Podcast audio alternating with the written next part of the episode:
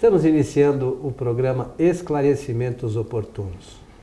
Lembramos que sempre procuramos abordar aqui em nosso programa temas eh, baseados nas obras fundamentais do Espiritismo, que são os livros de Allan Kardec.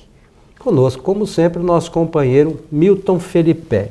Seu Milton, está firme? Bem, bem, bem. Estamos aqui a postos para o nosso trabalho. É sempre muito agradável estar aqui no nosso estúdio para o nosso programa Esclarecimentos Oportunos. Temos recebido eh, muita correspondência dos Isso. nossos ouvintes e também dos nossos espectadores.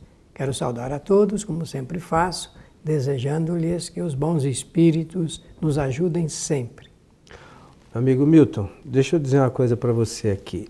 Nós recebemos um e-mail é, com a seguinte Questão: Quais são os espíritos que nos auxiliam a reencarnar? É uma boa, uma boa pergunta. Né? Indagação, né? porque a gente nota que não é só mera curiosidade, não é? É o interesse e o desejo ardoroso de aprender. Isso é importante, né? Isso é aprender. E o Espiritismo tem realmente uma explicação e uma uma resposta para essa pergunta. Que bom, hein, Milton? Que bom. Muito e o que podemos dizer para Vamos começar companheiro? falando da reencarnação como lei natural, podemos? Claro. Porque aí depois a gente entra no processo. Perfeito. Bom, a reencarnação é uma lei natural. Várias filosofias, incluindo as hinduístas, elas estudam e aceitam a reencarnação como uma lei natural. Só que cada uma tem uma maneira de interpretar essa lei natural, de explicar filosoficamente e tal.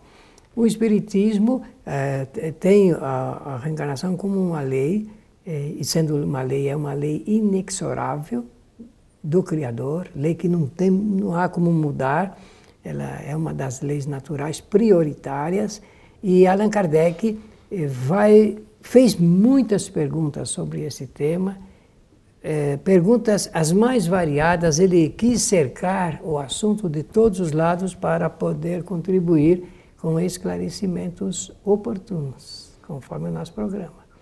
Então, a primeira uh, coisa que nós temos que focalizar no pensamento que se trata de uma lei. Por que, que eu estou enfatizando isso? Porque ninguém deixa de reencarnar. Todos os espíritos no universo inteiro reencarnam. Acreditando ou não na reencarnação. Acreditando ou não, querendo ou não. Então é uma lei, e como ela é lei natural, naturalmente ela ocorre, acontece, de acordo com certos processos que são é, desenvolvidos para tanto. Numa primeira fase, Milton, é, a gente sabe que há uma evolução e o espírito, num dado momento, entra no reino que nós chamamos de hominal, o reino dos homens. Né? Numa primeira fase, esse, esse espírito não tem conhecimentos, não tem base de conhecimento. Como é que se dá a reencarnação nesta primeira fase? Boa, então eh, deixa eu desdobrar tá. o assunto, porque você fez com muita eh, felicidade, assim penso, puxando o assunto para a entrada do espírito na fase humana. Isso. O que significa que antes de entrar na fase humana, ele tem uma outra fase não humana. Isso. E o reino mais próximo nosso é o reino animal. Isso. Então, se a pergunta um dia fizerem para alguém, ah, o espírito de um animal também reencarna? Existe reencarnação de espíritos ainda em estágio de animal? A resposta é sim, absolutamente sim. Tem a reencarnação e a desencarnação dos espíritos na fase animal. Só que quando entra na fase humana, é, o processo é que vai se modificando porque o espírito ele já vai usando mais amplamente do seu livre arbítrio, do poder de decisão. Só uma questão que eu gostaria de até abordamos num programa anterior, embora haja a reencarnação dos animais, né? Os animais mantém a sua individualidade. Não existem animais na erraticidade como existem espíritos uh, de homens, né? Não. Não existe. Então, Quem tiver dúvida sobre isso, poxa, será que tem, será que não tem?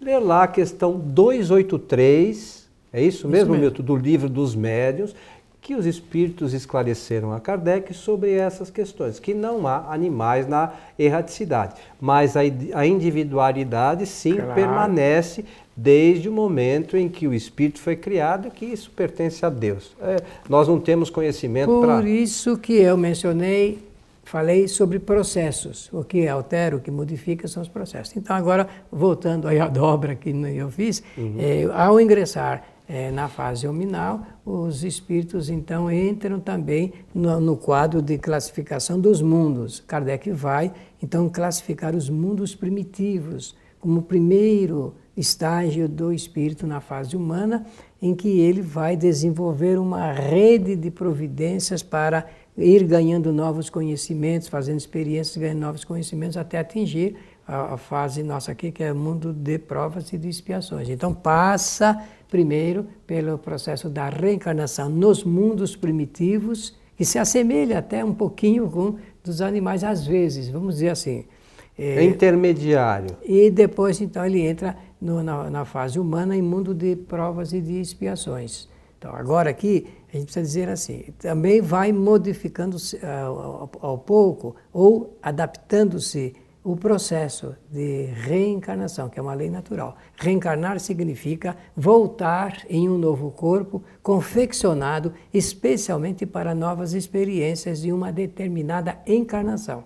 Isso é, é, o, é o que se pode compreender, conceituar como sendo reencarnação. É, é reenca, voltar a um novo corpo.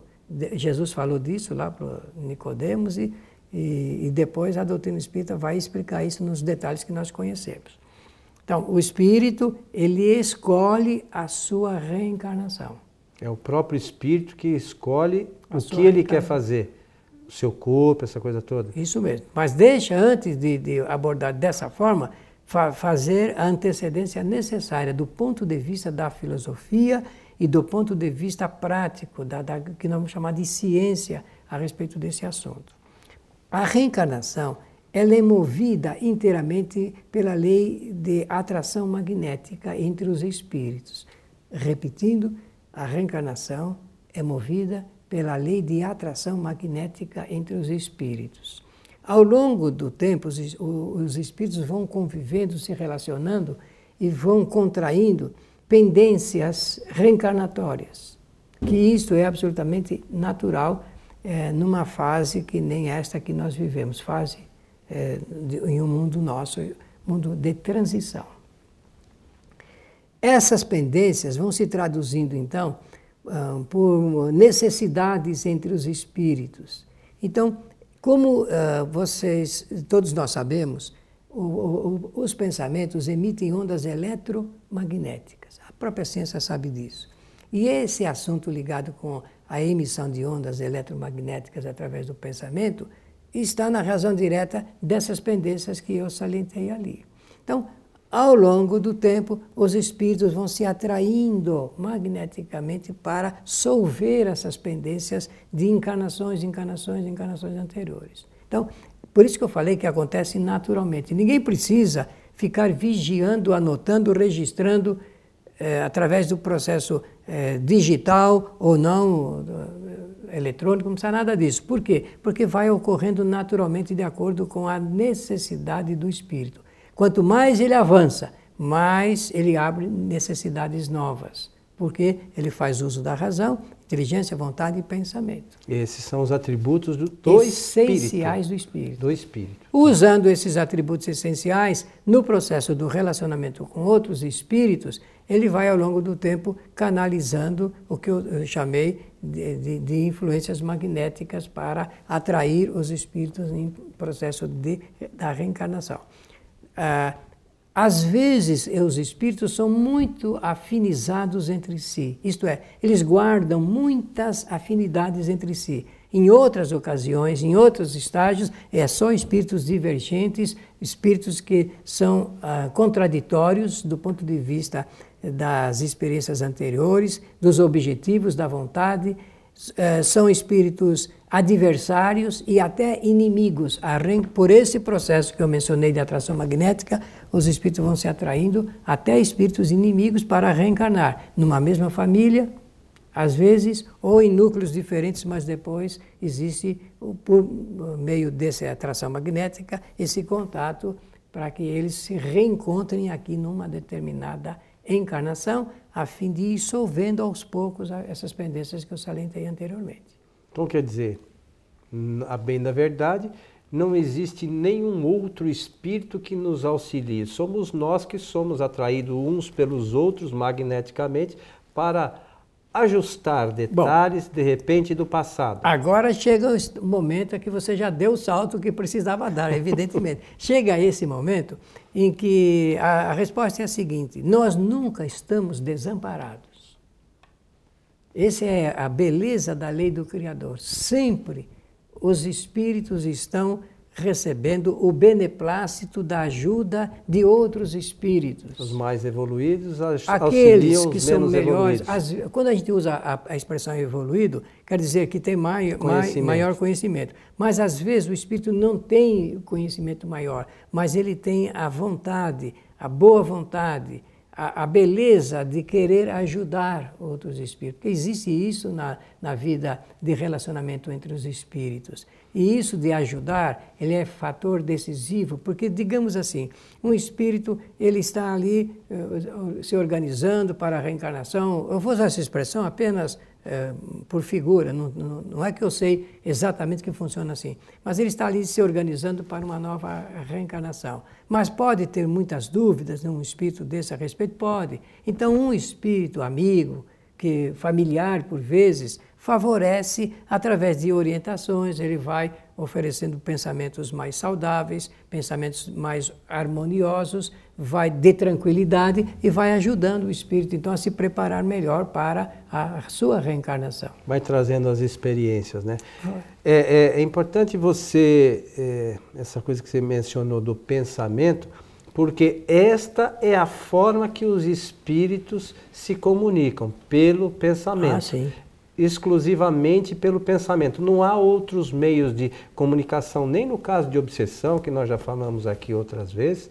É, o meio que se dá é pelo pensamento. Que é o que se tem quando está desencarnado, que não existe instrumentação, recurso instrumental para o espírito se relacionar Até com porque nenhum. o espírito não é matéria como nós entendemos, então não existe e nenhum outro meio. não precisa de matéria também para poder usar de outro meio. Então é através do pensamento mesmo. E essa ação, ela é tão bondosa, tão boa, que acalma o espírito. Por vezes intranquilo, porque existe. Eu falei intranquilo, mas eu poderia falar de espíritos revoltados, né, porque existe. Quando chega esse momento, pela atração magnética, o espírito ele pode até não querer reencarnar, mas ele vai ceder ceder ao momento eh, da reencarnação por esse processo magnético que eu salientei aqui, de atração magnética.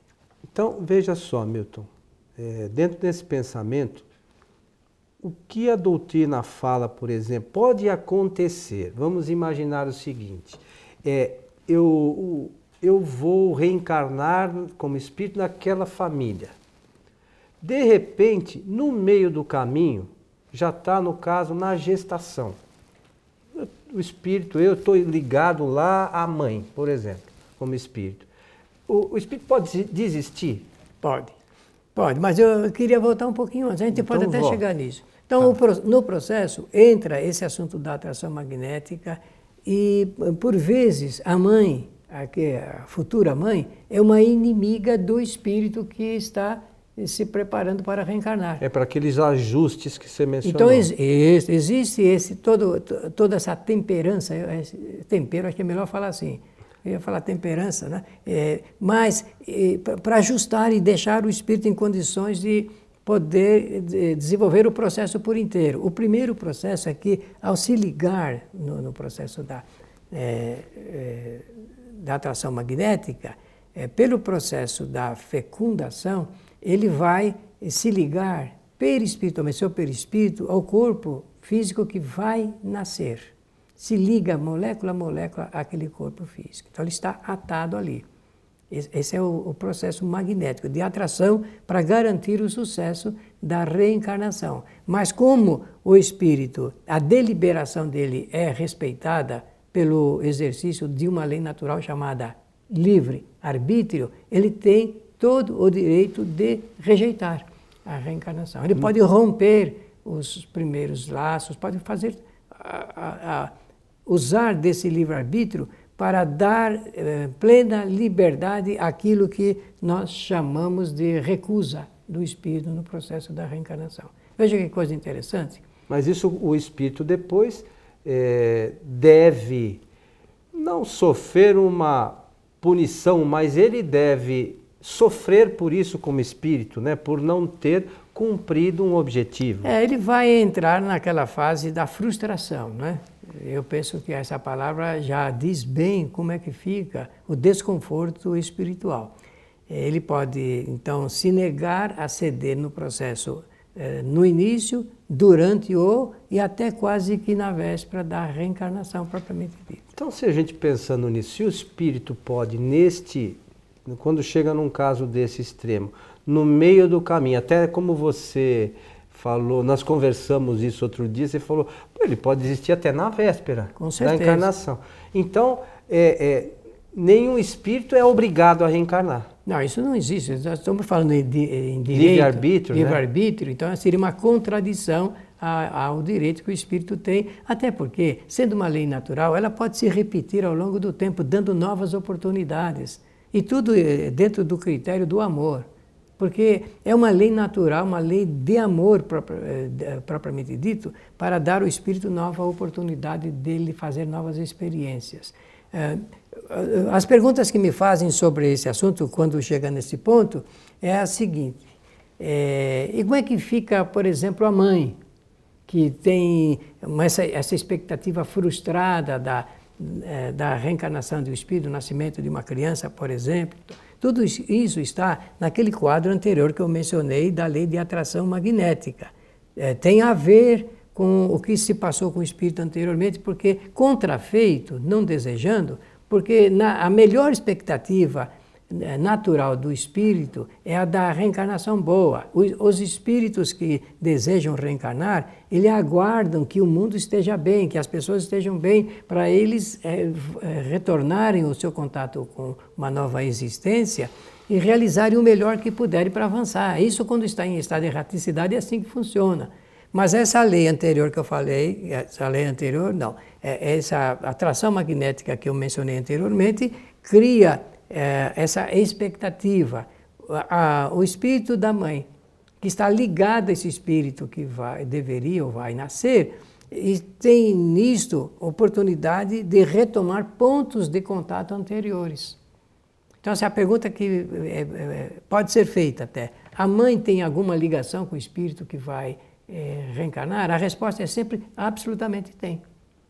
Ah, sempre tem alguma relação. Sempre tem algum ponto realmente, ou dependência, ou de oferta de, de oportunidade e tudo mais. Eu falei de, eh, adversário. Agora pode ser que seja um, um espírito uh, animador, incentivador, um espírito protetor, aquele amparador em algumas eh, existências anteriores. Que vem para ajudar que também Que vem para ajudar mãe, o espírito a sair de dificuldades anteriores, a se repetir, mas está bondosamente acompanhando o desenvolvimento se dispondo, né? espiritual, né? se dispondo.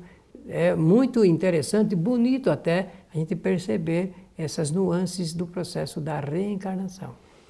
Quem quiser ler isso, e eu estava lendo a respeito disso dias atrás, senhor Milton, pode ler a partir da pergunta 330 isso do mesmo. Livro dos Espíritos. Exatamente. Um livrinho lá de Allan Kardec, né, que é, a, é um, um dos livros fundamentais da doutrina espírita. Quem quiser ler, partir da pergunta 330 É um tratado grande sobre a matéria, Príncipe. É, bem esclarecedor, né? É, fala muito mais do que as coisas que nós aqui demos uma pincelada, sobretudo você é, fez alguns comentários Só para ajudar a entender que é uma lei natural, lei do Criador, lei belíssima. Não é? Agora, junto de, na linha paralela, o que, é que tem que se estudar? Ah, mas então por que, é que existe aborto? Por que existe a provocação do aborto? O aborto natural, o aborto delituoso, né? o aborto criminoso que existe uh, o incentivo ao aborto no mundo. Note que nós temos muito trabalho a fazer para incentivar as pessoas a, a entenderem esse tema e realmente perceberem que, por um meio ou outro, a reencarnação continuará existindo, mesmo por aqueles que cometem esses crimes né, que existem. Depois, eh, cada um vai eh, assumir a sua responsabilidade, mas a lei continuará existindo e dando novas oportunidades para os espíritos que não puderam reencarnar. Independente da gente, da gente achar que não, né? Exatamente. Podemos não querer até. É, podemos não querer, mas estaremos sujeitos inexoravelmente. Com certeza. Todos nós reencarnaremos, né, Milton?